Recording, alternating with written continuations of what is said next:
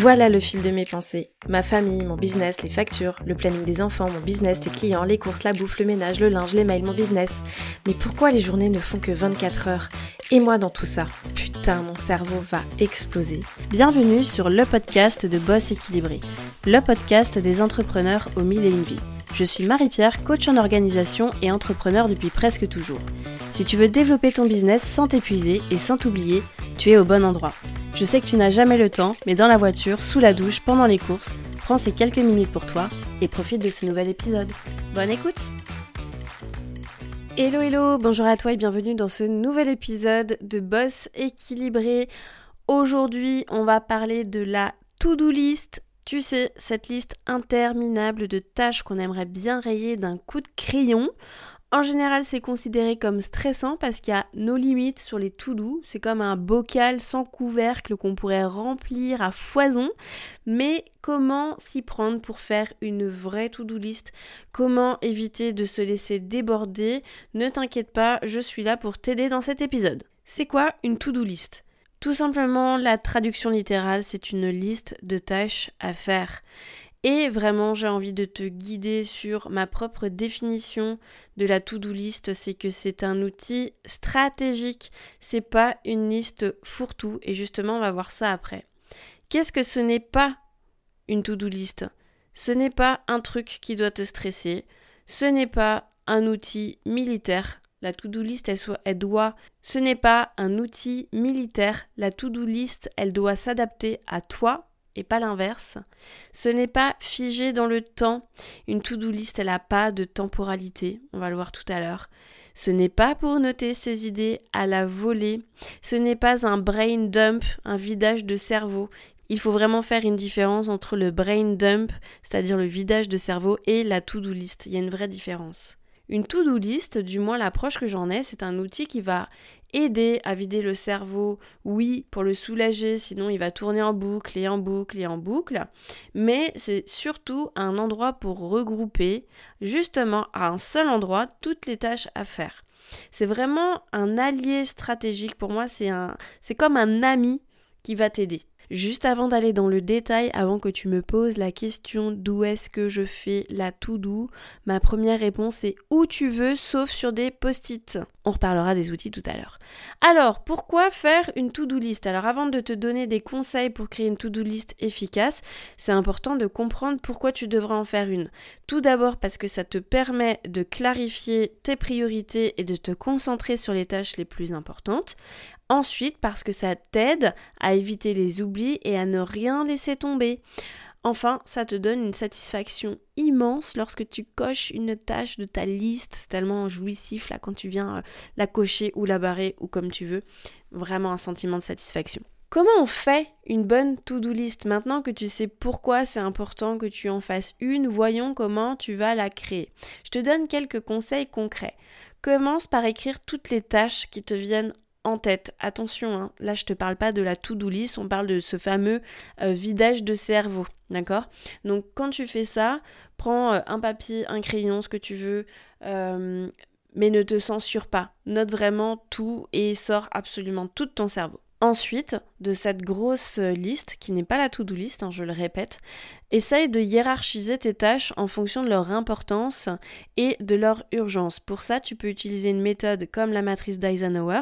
Je t'invite vraiment à retourner écouter l'épisode numéro 12 du podcast Boss équilibré où justement je t'en parle en long, en large et en travers et tu as même l'outil à disposition dans la boîte à outils de l'orga.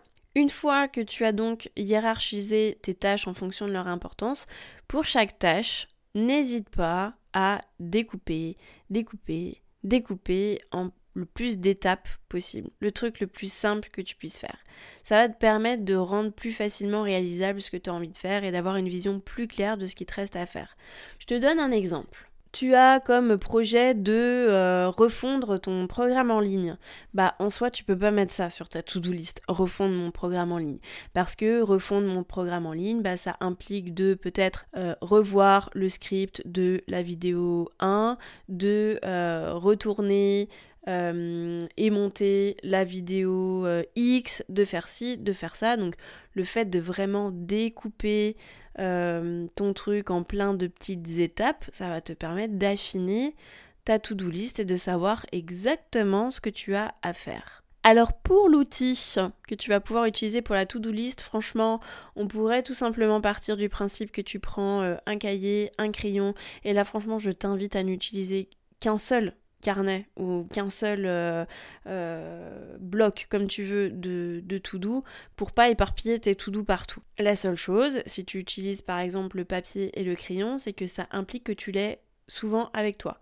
Parce que au coup où tu vas avoir euh, une super idée, j'en sais rien, en train de te promener ou quoi, ou que tu es chez quelqu'un et que t'as pas ton carnet, eh ben ça peut risquer de passer à la trappe. Donc c'est la seule euh, limite que je vois en tout cas sur le papier et le crayon. Moi j'aime bien quand même le format papier euh, pour la dernière étape dont je t'ai parlé tout à l'heure et notamment le fait de, cocher euh, vraiment les, les, étapes. Ceci dit, euh, tu peux utiliser des outils numériques, tu peux utiliser donc euh, faire une base de données to-do list sur Notion qui serait par exemple reliée à tes projets. Et tu peux aussi utiliser des applications que tu vas trouver sur euh, ton smartphone, des applications comme des applications comme par exemple Todoist ou euh, Google Task par exemple qui est directement intégré à ton Google Agenda, à Gmail, etc.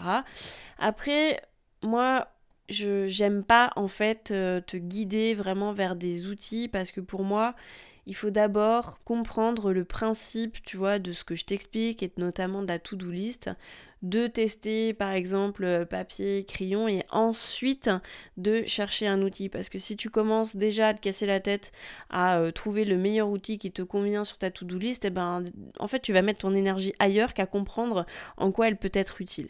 Donc voilà, je te donne quelques exemples en tout cas d'outils que tu peux utiliser, mais euh, allez, ne, ne gardons pas tout ça en tête. L'idée c'est de bien comprendre comment on peut l'utiliser cette to-do list et comment on la construit surtout. Le dernier point pour faire sa to-do list, c'est vraiment le point essentiel, ça va être de planifier. Parce que je le dis, je le répète tout le temps, ce, qui n'est pas au planning n'existe pas. Une to-do list, c'est pas un planning. Et un planning n'est pas une to-do list. C'est-à-dire que euh, la to-do list, quand tu la regardes, ça va pas te dire quand est-ce que tu vas le faire, combien de temps ça va te prendre, etc.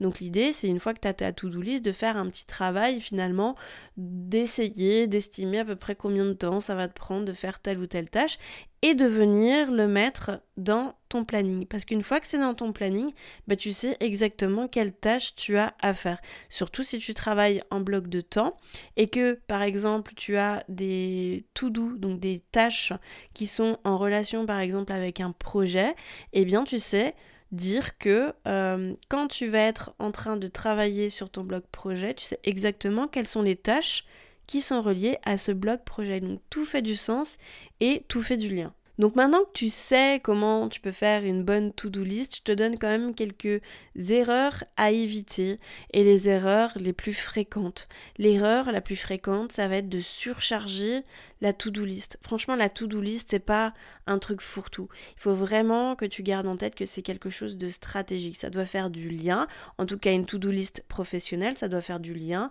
avec tes objectifs, avec tes projets, avec euh, ce que tu, ce que tu fais en ce moment, ce sur quoi tu travail Et le risque, en fait, que tu la surcharges, cette to-do list, ça va être de te sentir vraiment découragé et, ça va être encore plus compliqué en tout cas de savoir par quoi commencer et quoi prioriser.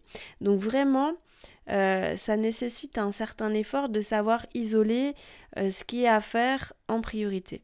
Donc par pitié, ne la surcharge pas parce qu'il n'y a rien de pire que de te retrouver à la fin de ta journée ou à la fin de ta semaine avec euh, plein de trucs qui ne sont pas cochés. Et d'ailleurs, ça je pense que je t'en reparlerai dans un épisode vraiment dédié. Euh, moi, dans ma journée, j'ai trois tâches vraiment sur lesquelles je dois me consacrer. Donc il y en a une qui va être vraiment prioritaire, deux autres qui sont secondaires, et si j'ai d'autres petites cases à cocher de ma to-do list, eh bien je considère ça comme du bonus. Mais je pars du principe que j'ai vraiment trois tâches prioritaires dans ma journée et c'est déjà beaucoup. Et si ça se trouve, il y a une journée où tu n'en auras qu'une seule parce que cette fameuse tâche, eh ben, elle est suffisamment longue, suffisamment importante pour ne te concentrer que sur ça, bah franchement, c'est Ok. Deuxième erreur à éviter, ça va être de faire ta to-do list au dernier moment. Je pense, et vraiment, je, enfin même, je suis convaincue qu'il faut prendre quand même le temps de la réflexion sur cette to-do list et un temps d'organisation, notamment pour planifier, estimer un petit peu de, un petit peu le temps que tu vas prendre. Donc ça sert absolument à rien de la faire au dernier moment, parce qu'à mon avis, si tu la fais au dernier moment, elle va vraiment, à mon sens, devenir une, to-do list fourre-tout. Tu vas mettre tout ce qui te passe par la tête, toutes les petites tâches euh, qui finalement n'ont pas si grande importance euh, que ça dans ton business. Mais euh, voilà, prends-toi du temps pour vraiment te consacrer à cette to-do list. Et le dernier point, en tout cas la dernière erreur à éviter, ça va être d'être trop rigide avec toi-même. La to-do list, ça doit vraiment être ton ami, ton best friend, un outil pour t'aider.